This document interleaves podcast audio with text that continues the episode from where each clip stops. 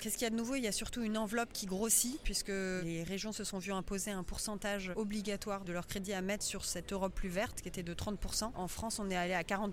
Donc on est allé au-delà de ce qui nous avait été demandé. Il y a une attention plus forte qui a été portée sur les crédits en faveur du climat et de la biodiversité par l'Europe dans le cadre des négociations. Il y a un peu plus d'attention portée à l'impact environnemental de tous les projets. Donc effectivement, on voit que l'Europe, dans le cadre du Green Deal, hein, du pacte vert, a une préoccupation très forte sur l'environnement et ça se retranscrit directement dans les programmes des autorités de gestion. Pour cette nouvelle programmation qui démarre, il y a une grosse enveloppe qui est réservée pour ce qu'on appelle l'Europe plus verte, donc tout ce qui est transition écologique des territoires. Les enjeux sont on ne peut plus d'actualité en ce moment, que ce soit sur le changement climatique, la perte de biodiversité, la hausse des prix de l'énergie ou la raréfaction des matières premières. Il y a beaucoup d'enjeux que les territoires doivent relever et l'Europe met énormément de crédits et d'énergie pour accompagner les territoires dans ce parcours et encourage les autorités de gestion à financer des projets qui permettent de limiter la dépendance énergétique, que ce soit avec de la rénovation énergétique de bâtiments ou de la production d'énergie renouvelable, le développement des mobilités douces ou des transports en commun pour réduire l'usage de la voiture individuelle. Mais il y a aussi un volet sur l'adaptation des territoires au climat futur pour améliorer la résilience des territoires, pour prévenir, anticiper l'évolution du trait de côte, les inondations ou les grandes sécheresses. Donc euh, mettre en place des solutions fondées sur la nature uniquement, c'est ça qui est souhaité. On arrête les digues ou les barrages pour accompagner les territoires dans cette meilleure résilience pour les climats futurs. Et enfin, euh, pas mal de crédits en direction de tout ce qui est gestion des déchets, de l'eau, des ressources naturelles pour limiter l'impact environnemental du territoire sur l'environnement.